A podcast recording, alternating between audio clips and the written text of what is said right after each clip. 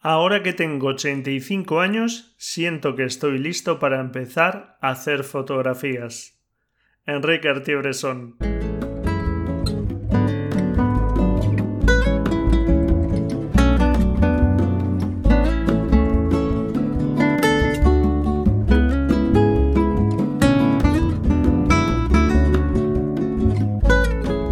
La Escuela de Fotografía, episodio 163.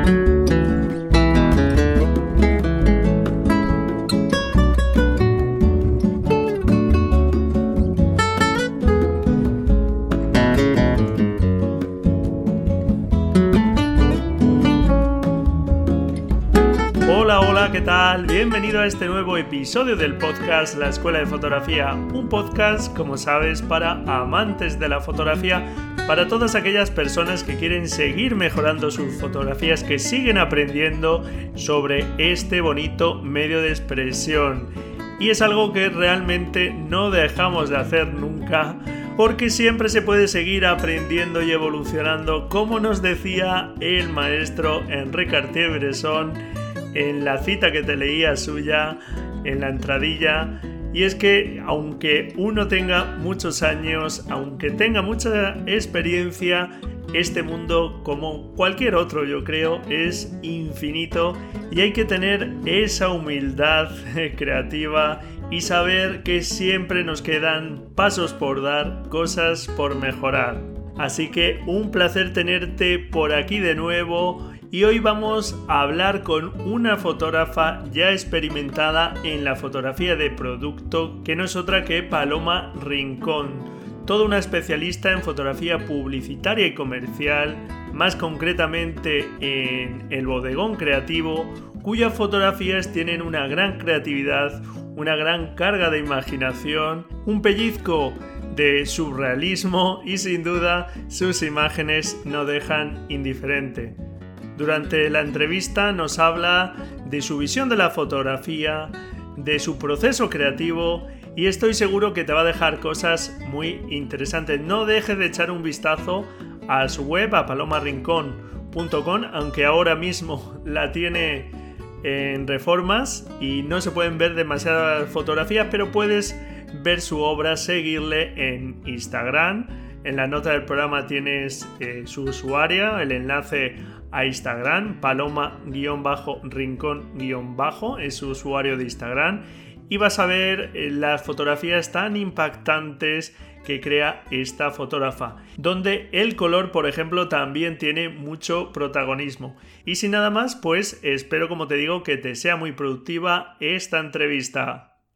Paloma Rincón es una fotógrafa de origen mexicano que reside en España, en concreto en Madrid, desde hace ya 20 años y se ha especializado en fotografía de producto, publicitaria y comercial, con un estilo muy gráfico y personal, donde su trabajo se centra principalmente en el mundo del bodegón creativo.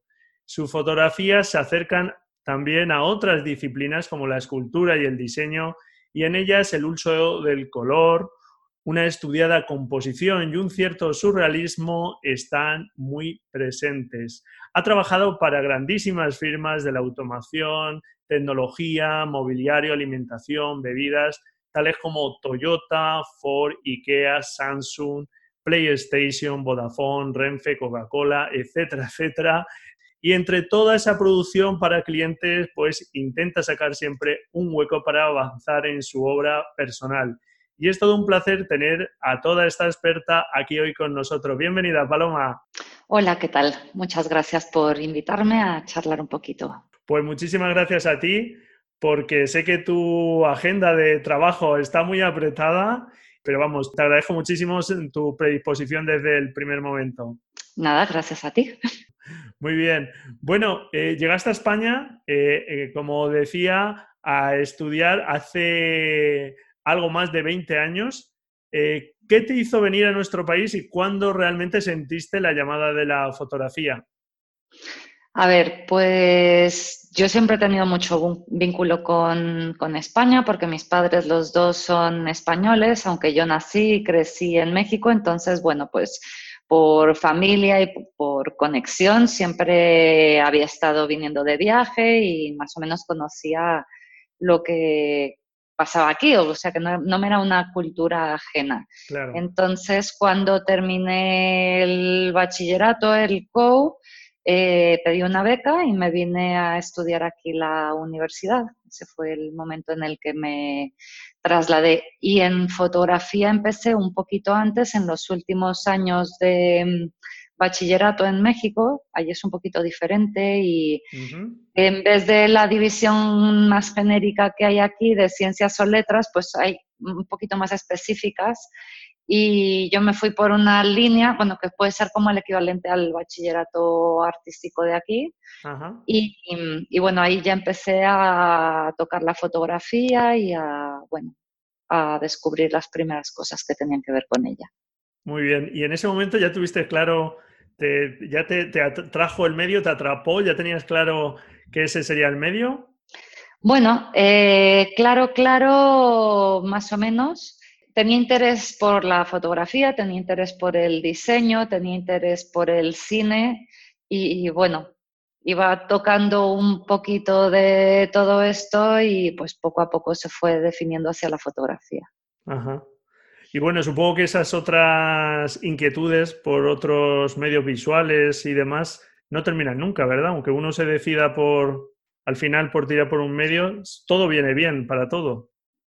Bueno, al final en el tipo de imágenes que hago, pues se ven un poco todas estas cosas, ¿no? Todos estos intereses por más cosas, ¿no? Por lo hecho a mano, por mm, sí, esta, esta cosa también con todo lo que tiene que ver con la papelería, con, bueno, con más medios al final.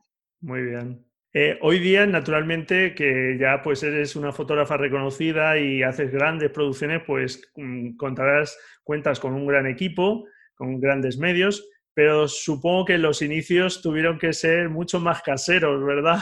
Un poco pues hacerte tú pues tus propias creaciones, un poco más, mucho más manuales. Pues sí, y sigue siendo así, porque yo hago muchísimo trabajo personal en donde en muchos casos me hago yo todo.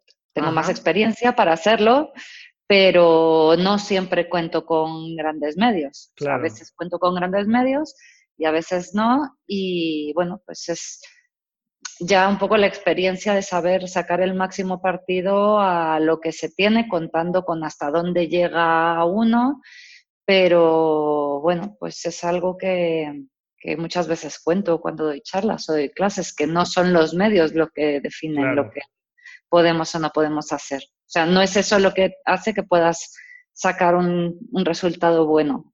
Eso es, porque aunque es verdad que la fotografía de producto eh, puede verse como un tipo de fotografía donde la técnica juega un gran papel, etcétera, eh, ¿qué porcentaje darías tú, eh, al hilo de lo que estamos hablando, a la técnica y a la creatividad? Si tuvieras que dar ahí un porcentaje, ¿qué crees que tiene más peso?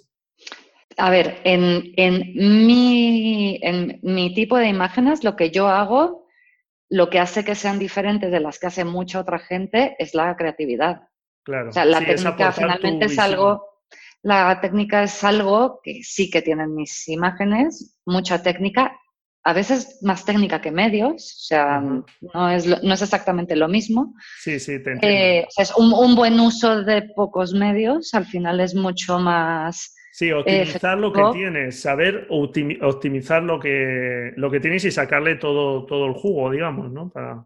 Tengo, tengo varias series de imagen de trabajo personal que están hechas con la luz del sol puro y duro. Y eso está ahí para todos y no cuesta nada de dinero. Y es una fuente de luz estupenda.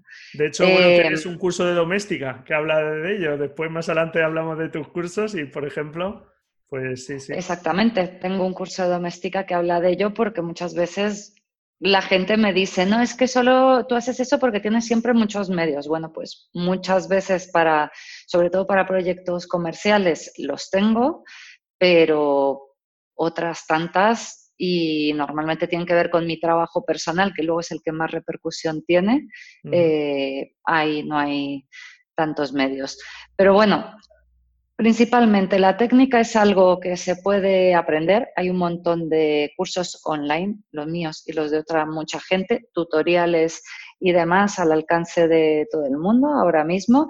Es más, o sea, eh, hay muchos fotógrafos que no tienen mucha idea de técnica y se, rodean de un buen equipo técnico y que les resuelve toda esa parte. O sea, ya, ya, ya, eso, eso no es lo que define yo creo que más hoy en día, ¿no? Que la técnica cada vez hay más herramientas que la resuelven sola y lo que va a definir, yo creo, de cara al futuro, eh, lo que va a diferenciar a un fotógrafo de otro y lo que va a hacer que, tenga cierto valor su trabajo es lo que pueda aportar en cuanto a las ideas.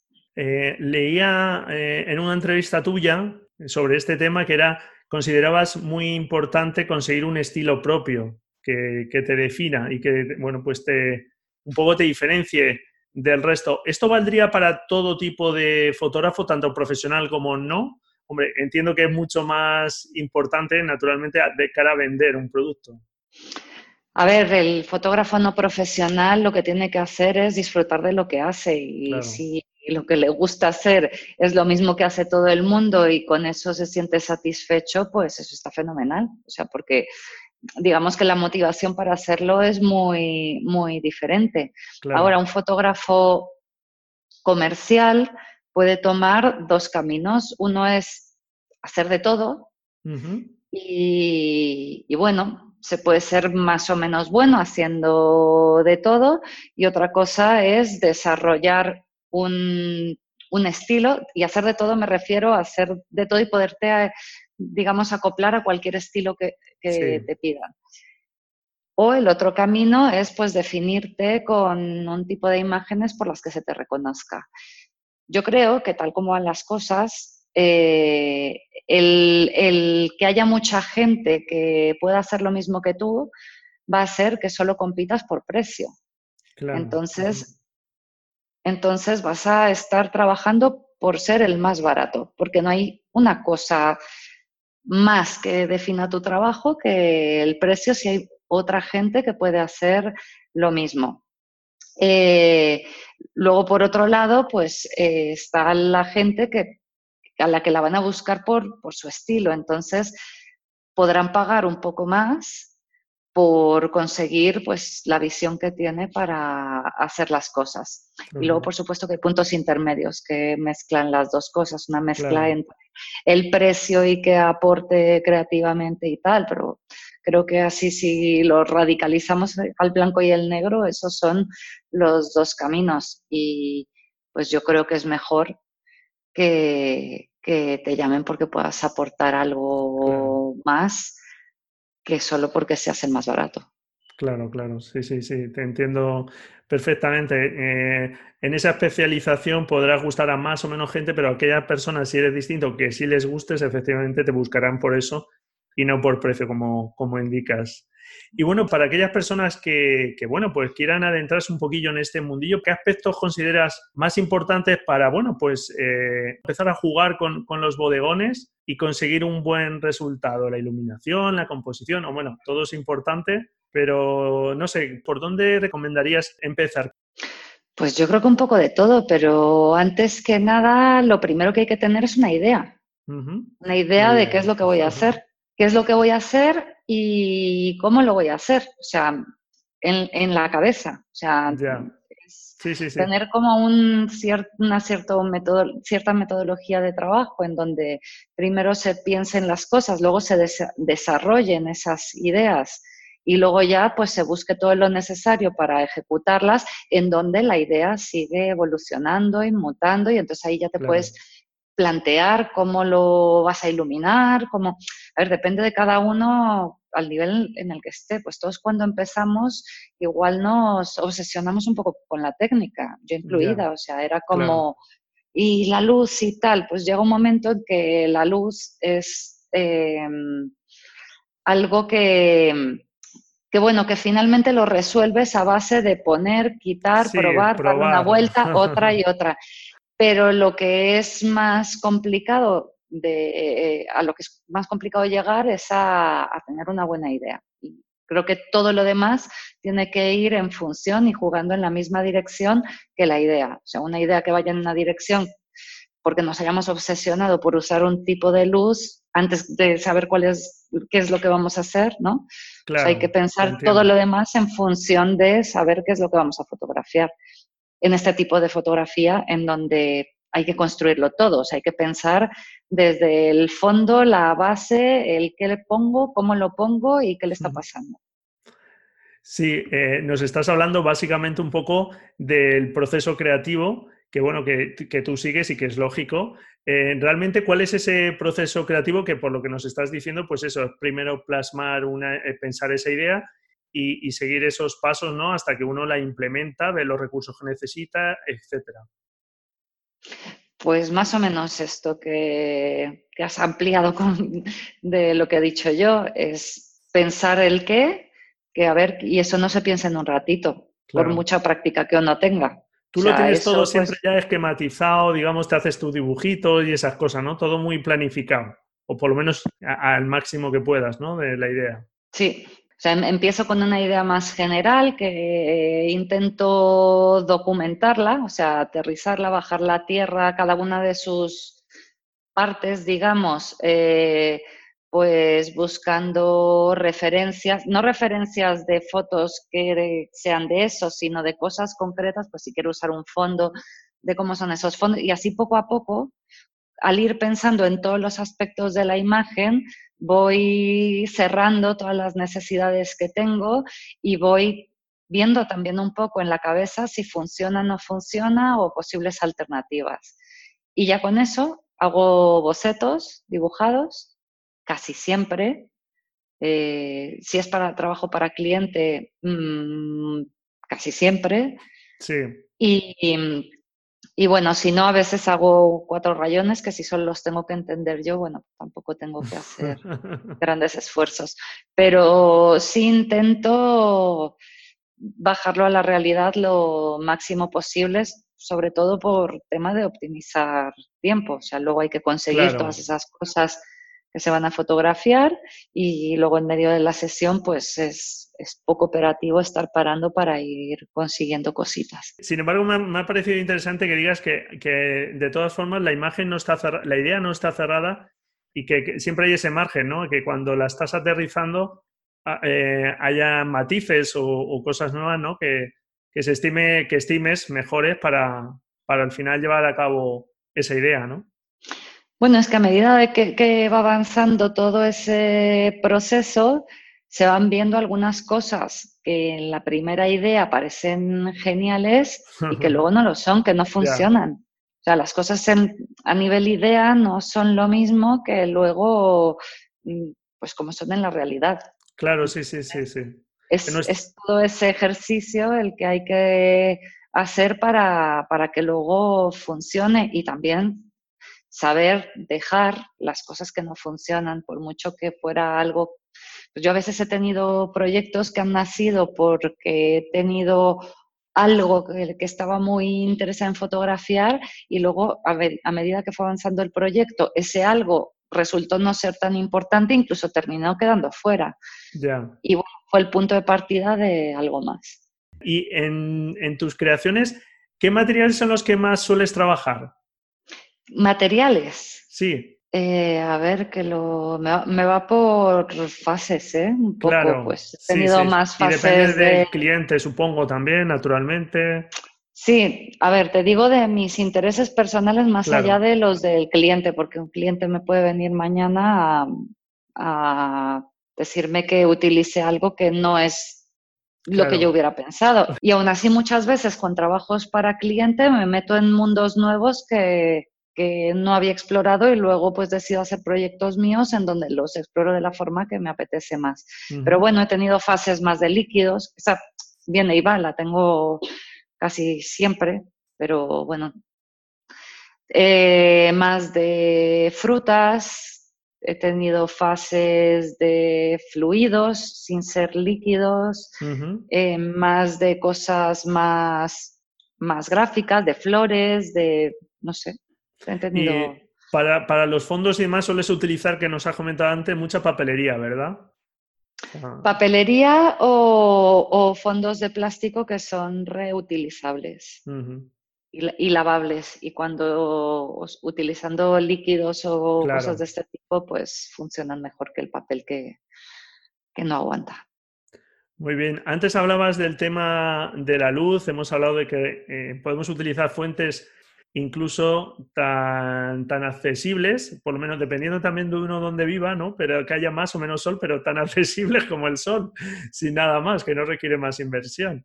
Eh, para empezar, además, realmente es mucho más manejable utilizar una fuente de luz. Tú, por ejemplo, eh, utilizas bastante el recurso de una luz dura, ¿no? Para jugar un poco con la sombra.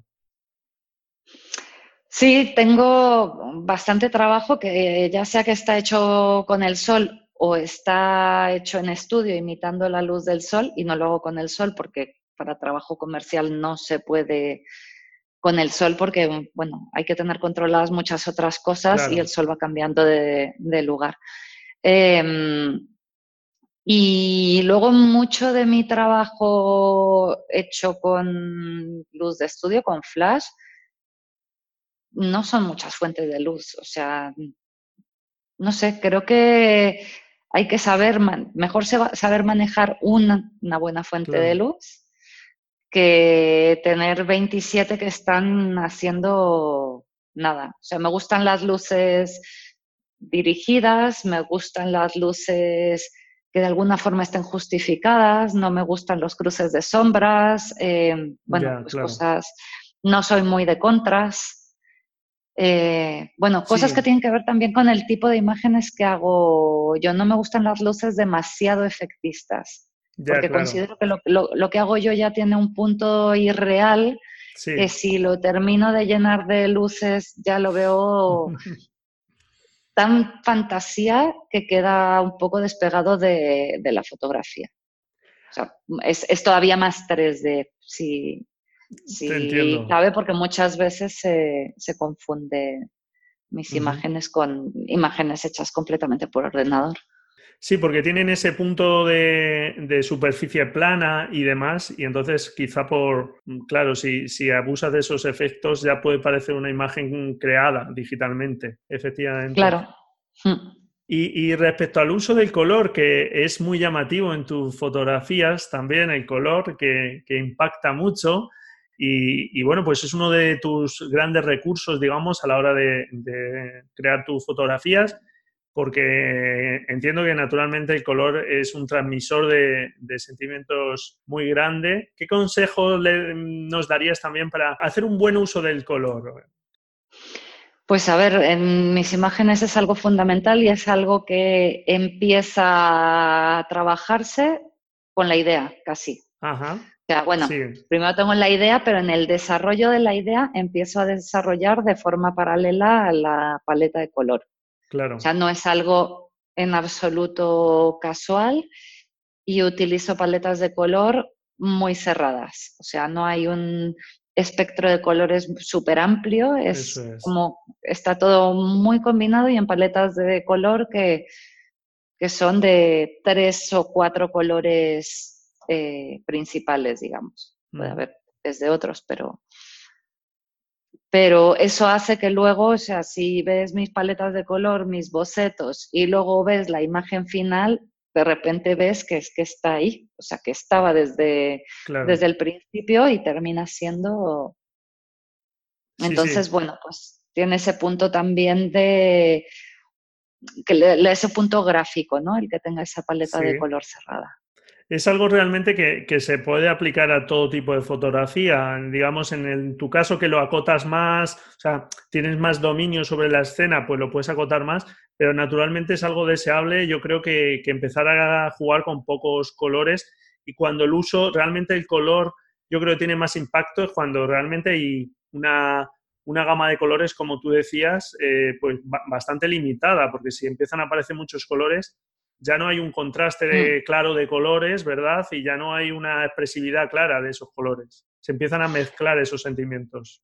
A ver, el tener una paleta de color cerrada hace que de alguna forma la imagen tenga, se vea más ordenada. O sea, hay como un, una guía visual en donde, en donde todo aparece como una forma más gráfica. Creo además que se puede aplicar absolutamente a cualquier tipo de fotografía. Para algunos tipos de fotografía es más fácil porque tienes que tomar tú la decisión de... Eso es. Para otras un poco menos, pero bueno, un retrato, pues puedes, eh, bueno, en muchos casos puedes elegir lo que lleva el retratado y puedes elegir, si es en localización, lo que ves detrás. Y puedes pensar previamente que esas dos cosas combinen de alguna manera, o con un accesorio, o con una flor que lleve, o con un...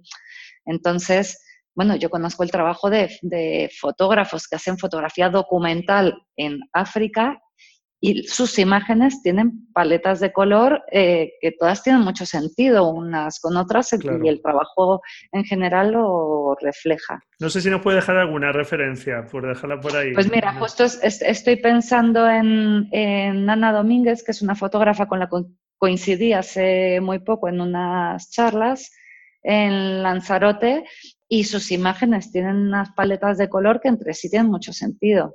Muy bien. Pues nada, le echaremos un vistazo, dejaremos por ahí a esta fotógrafa, sin duda, la referencia. Bueno, eh, tú impartes cursos, talleres. Eh, realmente estamos hablando de, cómo usar determinados recursos para, bueno, pues eh, aprovecharlos bien. ¿Cuál es el error más habitual, o no sé si has detectado alguno, de los alumnos de tus cursos? Mm, a ver, los cursos en los que he tenido más alumnos son los cursos online y ahí no se ve todas las fases de lo que están haciendo. Yo creo que posiblemente o la sensación que tengo que puede ser el error es, no hacer no hacer caso de lo que se está diciendo, o sea, no cumplir con cada uno de los pasos eh, para ir evolucionando. No sé, igual es que hay mucha gente que se lo hace simplemente para escuchar y no ponerlo en práctica. Creo que no es la mejor forma de aprender, porque solo cuando... te enfrentas con las cosas es cuando ves las limitaciones que tienen, dónde te quedas atascado, dónde no. Sin duda. Eh, yo creo que puede ser eso. O sea, una actitud un poco errónea, ¿no? De, interpretar, de estar en esa formación, ¿no? Sí, y luego además que, bueno, pues que, aprender y practicar eh, una disciplina como la fotografía y como el tipo de fotografía que yo hago, pues te hace salir de tu casa, del ordenador, hay que conseguir cosas, hay que buscarlas, implica ciertos procesos que en determinados puntos hacen sentir frustración, porque la idea no la tienes en un segundo, porque luego crees que vas a conseguir esto para tu foto, lo vas a buscar y resulta que eso no existe, o lo viste y ya no lo venden, o entonces como que hay fases que cumplir y no todas salen a la primera. Sí, sí, sí, sí, sí.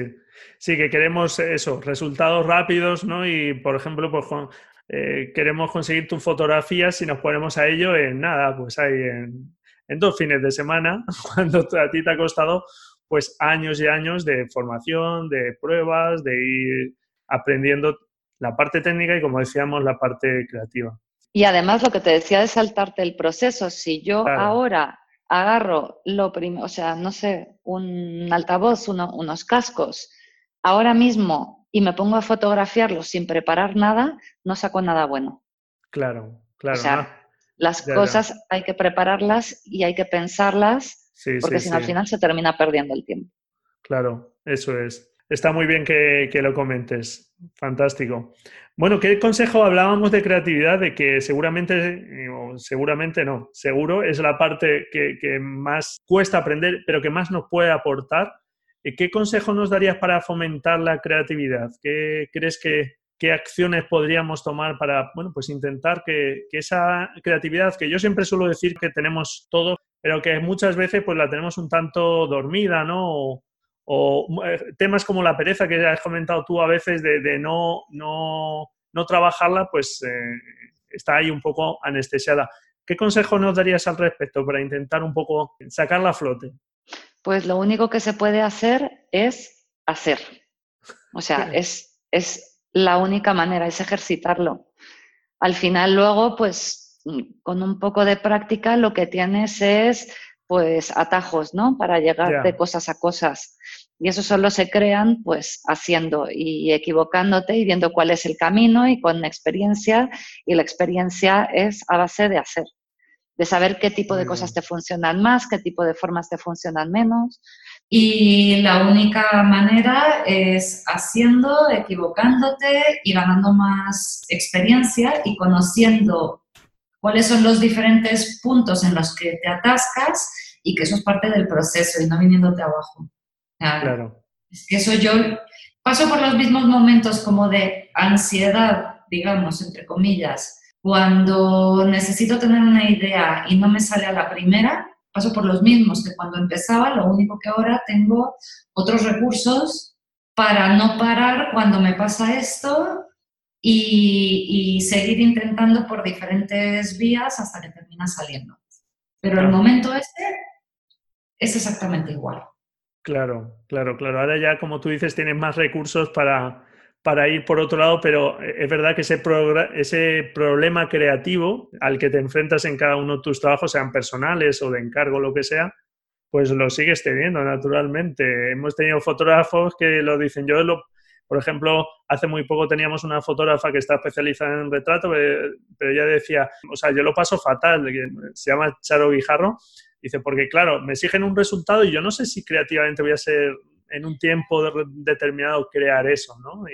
pero al final, como tú dices, pues trabajándolo, pues empiezan a tener más recursos y es algo fundamental esto que dices de, de hacer. Muy bien. Eh, no sé si nos puedes dejar, nos has dicho ya antes una fotógrafa de referencia, pero ¿en qué te sueles tú inspirar para realizar tus trabajos?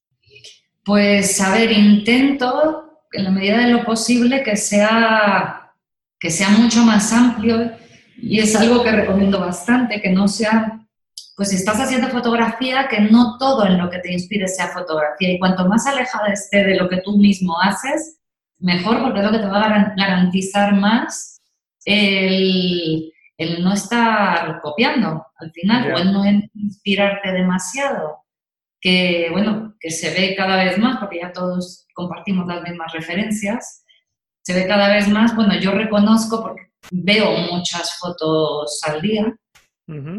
Y muchas veces reconozco en el trabajo de ciertas personas las referencias de dónde viene lo que están haciendo.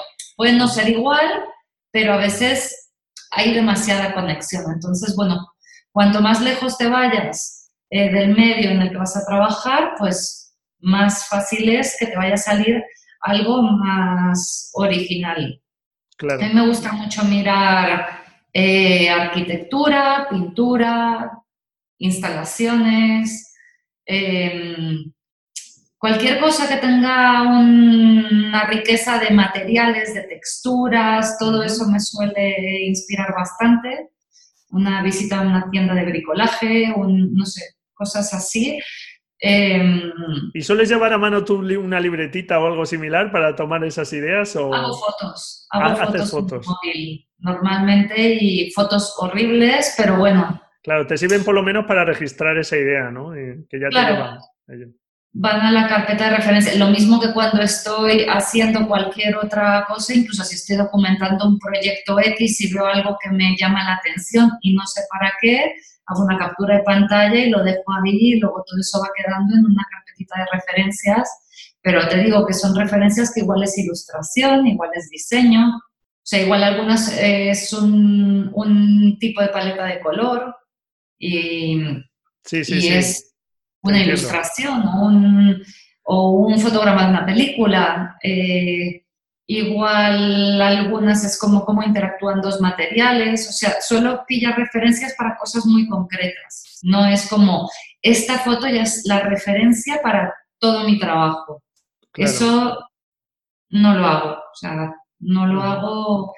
Incluso cuando una foto de alguien más ha sido el punto de partida para un trabajo mío, podría decir que luego nadie lo puede, o sea, porque al final termina digamos que disparando una idea mía, pero luego esa foto no la vuelvo a mirar. Ya, ya, ya. Sí, ha sido y termina yendo a otro sitio. Claro, claro, ha sido un poco germen, entre otras cosas, pero al final termina siendo otra cosa distinta. Que creo que al final eso debería de ser la inspiración y no tener la imagen de referencia todo el rato, solo teniendo cuidado de cambiar las suficientes cosas para que no sea igual. Claro.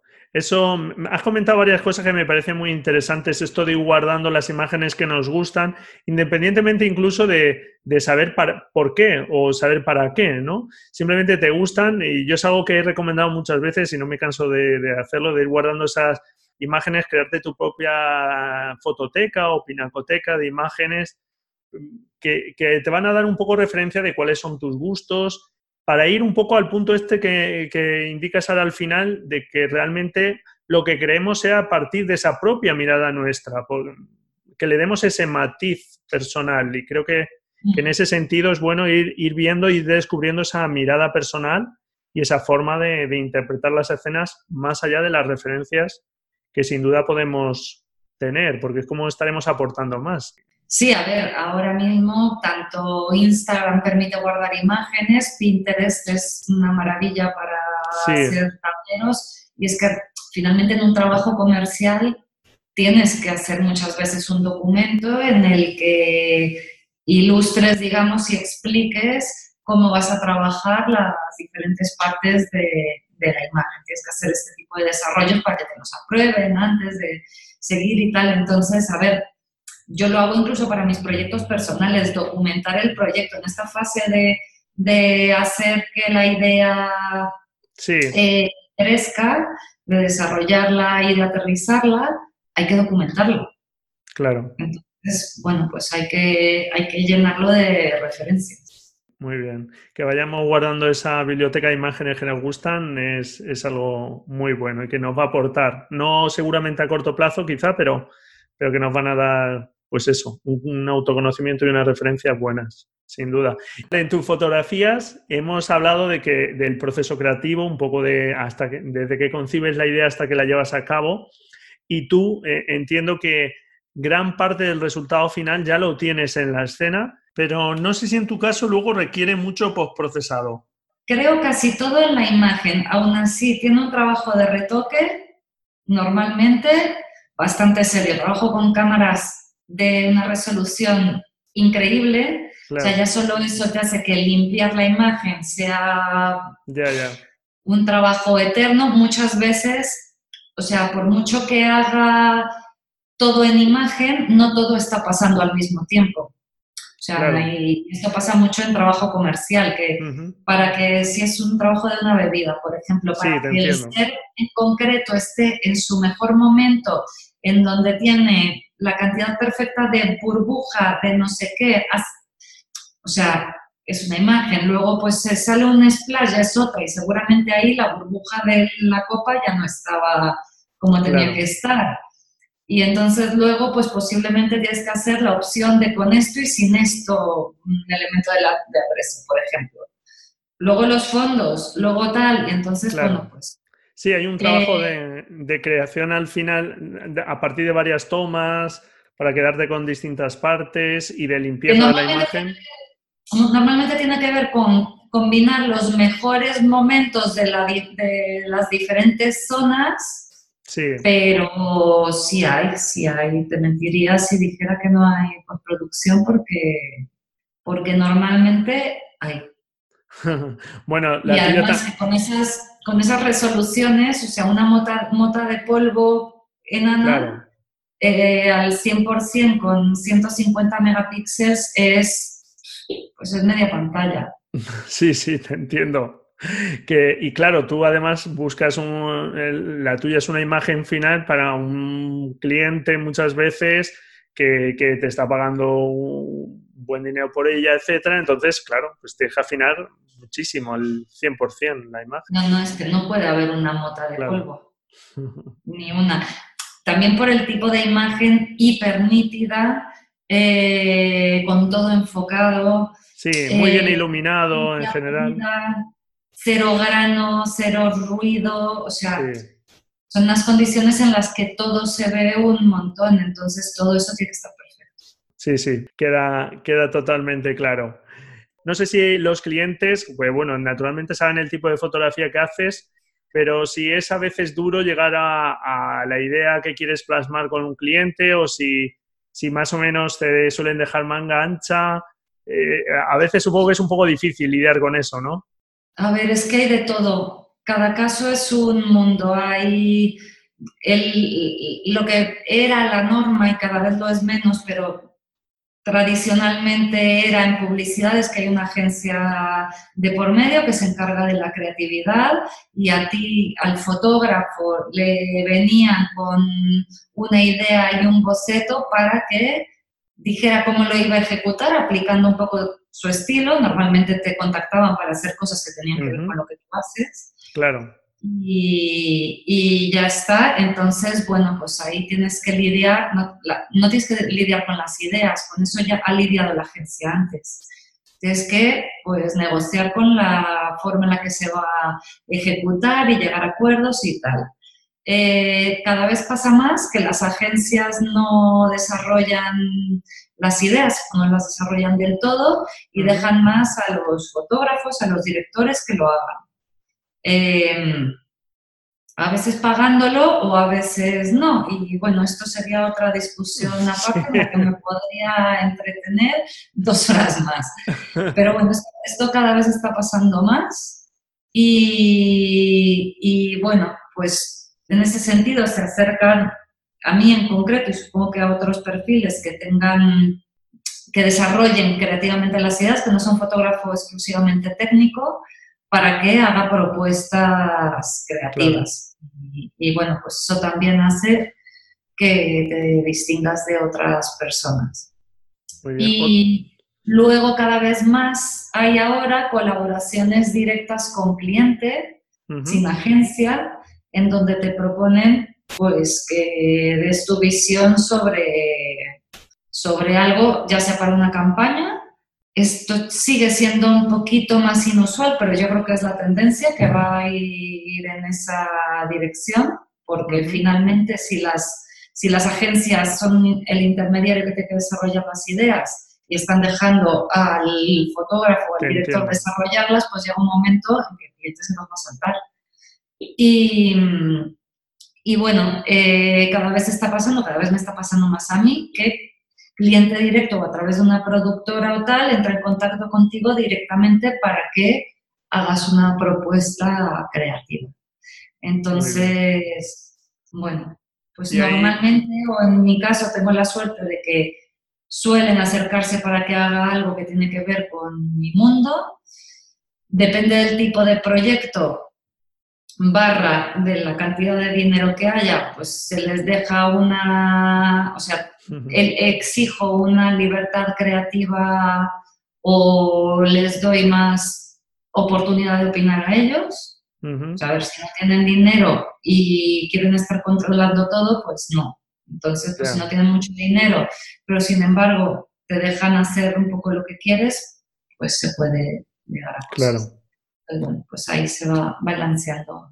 El hecho de lidiar con los clientes, de buscarlos y demás, ya es un trabajo por sí mismo, aparte de fotógrafo. Sí, al final, bueno, yo por ejemplo, la, el 90% de mi tiempo hago trabajo de ordenador, no estoy con una cámara en la mano. O de pre, o de post, o de oficina, de... Muy bien. Bueno, háblanos ahora de tus cursos. Si quieres, de, en Doméstica tienes, por ejemplo, el curso de fotografía de producto de alta velocidad, que, yo soy alumno. Pues no he visto tu proyecto, ¿eh? No, he visto no me has visto el proyecto, no, efectivamente. Bueno, pues a ver si me lo ves, que no es tarde. Pero háblanos un poquito de este curso y bueno, del, del otro también que hemos comentado de luz eh, directa, con iluminación de luz directa. Ambos son de fotografía de producto, naturalmente. Bueno, pues tengo estos dos cursos. El primero, el de fotografía de alta velocidad, es el que tengo desde hace más tiempo. Es de un nivel un poquito más alto porque no explico cómo se usa una cámara en modo manual. Eh, lo que sí hago es explicarlo de una forma un poco más sencilla, como hacer para congelar el movimiento con, con, luz natural, un poco cuáles son los mínimos necesarios y entonces, bueno, pues eso hace que cualquiera que tenga una cámara que se pueda usar en modo manual y pueda acceder a la luz del sol, pues ya pueda practicar un poco este tema. Y luego hay una segunda parte que hablo de eh, cómo utilizar la luz del flash y qué características tiene que tener un flash para que funcione con fotografía de alta velocidad. A veces la gente se empeña en usar flash sin que los flashes cumplan estos requisitos. Entonces, bueno, el resultado es mucho más pobre que si lo hubieran hecho con la luz del sol. Pero bueno, yo creo que ahí está el investigar y ver cuáles son los límites del equipo de cada uno y luego, bueno, pues también doy las características de lo óptimo, ¿no? Que pues, muchas veces yo, por ejemplo, no tengo ese equipo en propiedad, pero si necesito utilizarlo para algún trabajo, pues voy a un estudio que lo alquile o lo alquilo. Claro. Pues esas opciones existen y están ahí para todos. Claro, por lo menos conocerlas por, para aquellos casos, como tú dices, que te puedan hacer caso y puedas permitirte el usarlos. Claro, saber lo que se necesita para que si tienes que utilizarlo, porque tienes que conseguir una imagen de ese tipo, por lo menos sepas qué es lo que tienes que pedir y cuáles son tus necesidades y luego cómo se utiliza y un poco el resultado que da. Y bueno, lo hago un poco haciendo dos imágenes bastante sencillas, pero en las que creo que se puede ver bastante bien mi metodología de trabajo, desde cómo, cómo lo preparo, cómo lo ejecuto y luego cómo retoco las, las imágenes y preparo preparo las finales. Son cursos muy sencillos y que se pueden seguir muy bien, sin duda, con explicaciones. Bueno, el otro es súper sencillo, lo quise hacer para un nivel de iniciación, iniciación de alguien que no tiene ni idea de cómo usar una cámara, pero quiere conseguir un tipo de imagen pues de luz dura, sombras marcadas. Creo que es un curso que se puede aprovechar mucho con, también con una buena cámara, o sea, incluso con luz artificial, que doy como ciertas claves, porque quizá hablo más de las paletas de color ahí, hablo más de composición también, doy como claves de, de algunas cosas que luego, bueno, pues se pueden aprovechar para hacer ese tipo de, de imágenes, ya sea con pocos recursos, que el mínimo mínimo es un móvil, la cámara de un móvil, con, con la luz del sol y ningún tipo de aplicación que haya que pagar, hasta, bueno, pues luego cada uno se lo lleva al nivel que, que quiero puede. Muy bien, pues dejaremos por ahí los enlaces en la nota del programa, a los cursos, a tu curso de doméstica. Y de vez en cuando también impartes algún otro taller, como por ejemplo en Workshop Experience. Eh, has impartido, bueno, no sé si anualmente impartes alguno, yo sé que estos años de atrás sí, no sé si, si es anualmente, mm. cuando impartes hay algún taller. No hay un calendario específico. Tengo, bueno, doy una clase en el máster de iluminación de la Escuela La Máquina, esa sí es anual, para los alumnos que están inscritos a ese curso. Luego en Workshop Experience he dado un par de ellos. No es una cosa que esté agendada de forma anual, pero dos años ha sucedido. No sé si tienes ahora alguno previsto. Por Voy a tener uno en Málaga en mayo. Vale. En Están a punto de lanzar, la escuela se llama Apertura. Muy bien. Vale, pues nada, lo dejamos ahí por si alguien tiene interés que, busque, buscaré por ahí la, web de esta escuela y, bueno, pues eh, dejamos por ahí el enlace a tu taller que seguro que merece muchísimo la pena. Bueno, Paloma, no sé si quieres comentar algo más de lo que ya hemos comentado. Pues nada más. Muy bien. Pues muchísimas gracias por el tiempo que nos has dedicado, los consejos y tu visión que has ido dejándonos en, la entrevista. muchísimas pues gracias por todo. Gracias a ti, hasta luego. Un saludo, adiós. Y bueno, pues hasta aquí esta entrevista. Espero que te haya gustado. No dejes de echar un vistazo a las fotografías de Paloma Rincón Como te digo, son unas fotografías muy llamativas, muy espectaculares en su producción. Puedes seguir su obra en Instagram, por ejemplo. su usuario es paloma-rincón-bajo. Y si te gusta su tipo de fotografía y quieres adentrarte en este mundillo, pues su curso de doméstica te pueden interesar y además hasta este domingo 8 de diciembre eh, doméstica esta plataforma tiene descuentos y bueno pues puedes comprar los cursos de Paloma con un descuento. Así que si te interesan puedes echarle un vistazo. Los tienes ahí en las notas del programa. Pero en cualquier caso ya sabes como bien nos aconsejaba Paloma que lo importante es poner las cosas en práctica practicar. Que mira, si tienes por delante el puente, tienes unos días de vacaciones, es un estupendo momento para hacerlo así que no pierdas la oportunidad. Encantado si me dejas tu valoración y tu reseña en iTunes, tus comentarios y tus me gusta en iBox. Un saludo también a los oyentes de Spotify. Muchísimas gracias por estar ahí al otro lado. Sin ti todo esto no tendría ningún sentido. Felices fotografías y nos escuchamos la próxima semana. Si tú quieres, claro. Adiós.